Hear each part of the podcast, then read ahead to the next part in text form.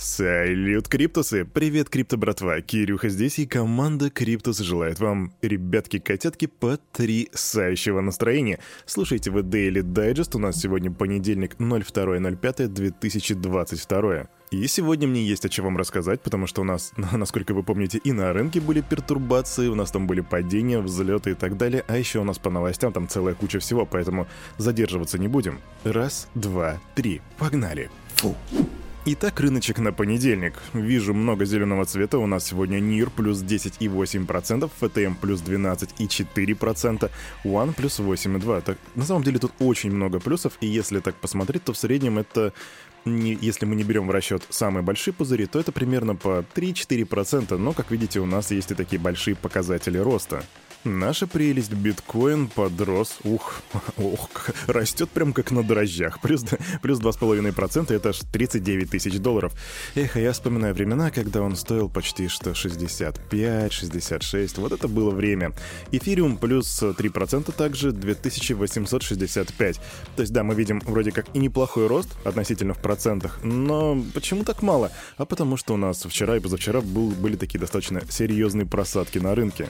Доминация биткоина 42,3%, капитализация рынка 1,75 триллиона и индекс жадности сегодня показывает 28 пунктов. Вернее, будет сказать индекс страха и жадности, потому что это все-таки больше жадность, чем страх. У нас, кстати, давненько не было рубрики «Бесполезные цифры с Кирюхой», и тут у нас киты биткоинами торгуют. А, третий по размеру кит, это вот из всех китов, третий по размеру, вчера продал зачем-то полторы тысячи биткоинов за 57,9 миллионов долларов. И вот подумаешь, ну, ну да, ну продал, ну что, мы раньше такого не видели. Ну, дело в том, что он незадолго до этого купил это же количество биткоинов за 59,5 миллионов баксов. То есть он таким образом взял и зафиксировал убыток в 1,6 миллионов баксов всего лишь за три дня. Так что мой криптобрат или криптосестра, когда у тебя идет какая-то неудачная торговля, ты там торганул в минус на 100 баксов, вспоминай этого чувака. Он просто за три дня потерял столько, сколько некоторые люди не зарабатывают и за жизнь. И я не злорадствую, просто такое иногда случается. А теперь давайте к новостям. Ну и, конечно же, Россиюшка. А в Государственную Думу внесен законопроект о майнинге в Российской Федерации.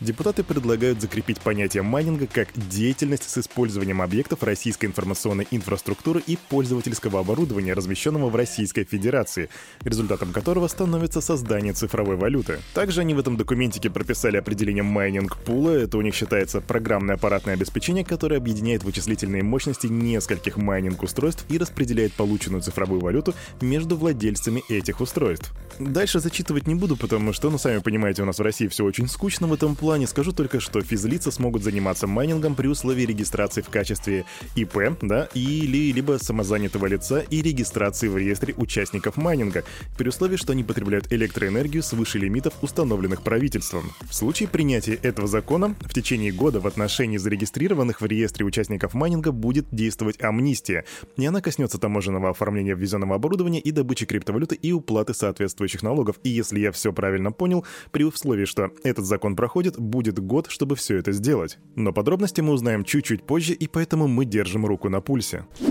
А пока наши депутаты все еще думают и не могут прийти к соглашению, в Панаме разрешили платить налоги криптовалютами, а также легализовали торговлю и их использование, и помимо этого выпуск цифровых ценных бумаг и запуск новых платежных систем. Соответствующий законопроект в четверг одобрила Национальная ассамблея. Появляется множество различных типов криптоактивов, к которым, например, можно отнести произведение искусства, поэтому мы не хотели ограничиваться только криптовалютами, так заявил автор законопроекта Габриэля Сильвы.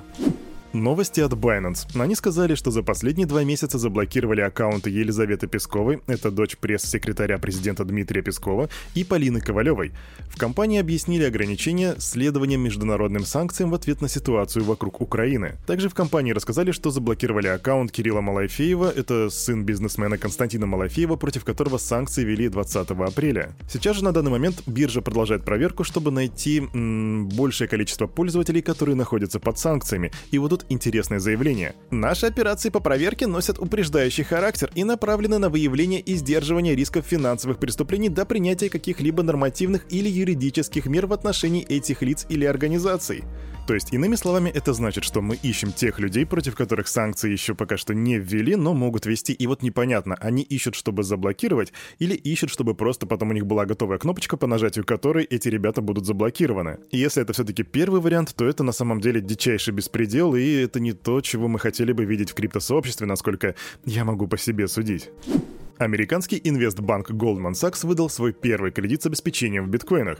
И, как сообщает издание Bloomberg, со ссылкой на представителя финансового учреждения в качестве обеспечения были использованы биткоины, которые хранились на кошельке у клиента. Для Goldman Sachs это интересный опыт в связи со структурой кредита и круглосуточными рисками, ведь торговля битком ведется 24 на 7, в отличие от ценных бумаг и других типичных залоговых активов. Но это не что-то новенькое, потому что совсем недавно я вам рассказывал новость про то, что MicroStrategy получили займ в 205 миллионов под залог биткоинов, которые у них были.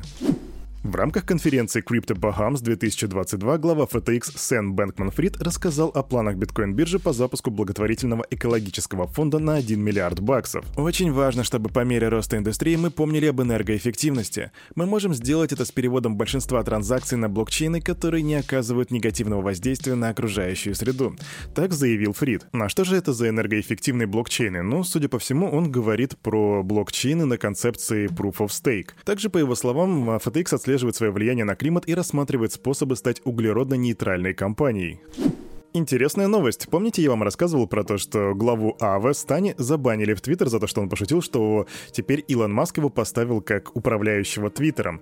Так вот, его теперь разбанили. И интересно, что сообщения о назначении его на роль временного SEO Twitter все-таки остались, и даже после того, как его разбанили, он снова пошутил на эту тему. Персонально я вижу тут ситуацию так, что после того, как Стани забанили, и вокруг началась эта шумиха, типа «О, Стани забанили, смотрите, вот она свобода слова», пиар-отдел Твиттера такие «Да ну нафиг, короче», и взяли да и разбанили его. В воскресенье, 1 мая, стоящая за NFT коллекцией Board Ape Yacht Club компания Yuga Labs запустила таки метавселенную Other Side. Мы ждали, и мы дождались. Все токены Other Deeds были распроданы менее чем за 3 часа. В Yuga Labs отметили беспрецедентный спрос на Other Deeds NFT, который превзошел самые смелые ожидания. Компания принесла извинения за неудачные транзакции на, на эфириуме и пообещала компенсировать расходы на газ. И тут вот какая интересная ситуация. На фоне запуска Other Side, связанной с экосистемой Board Ape Yacht Club токен ApeCoin, вы все его знаете, обвалился на 30%. И вот на момент, пока я это говорю, его стоимость составляет 16,47 долларов. То бишь 16 долларов и 47 центов. И это при всем при том, что за 12 часов до запуска Other Side крупнейший NFT Marketplace OpenSea объявил о добавлении ApeCoin в качестве оплаты. И тут, казалось бы, одни сплошные зеленые сигналы. И открытие метавселенной, и возможность оплаты в ApeCoin, почему они упали? Да потому что, видимо, их решили зафиксировать, и зафиксировали аж на 30% падения.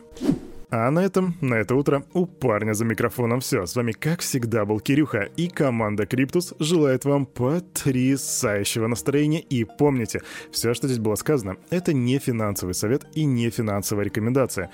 Сделайте собственный research, прокачивайте финансовую грамотность и развивайте критическое мышление. Увидимся завтра. До свидания.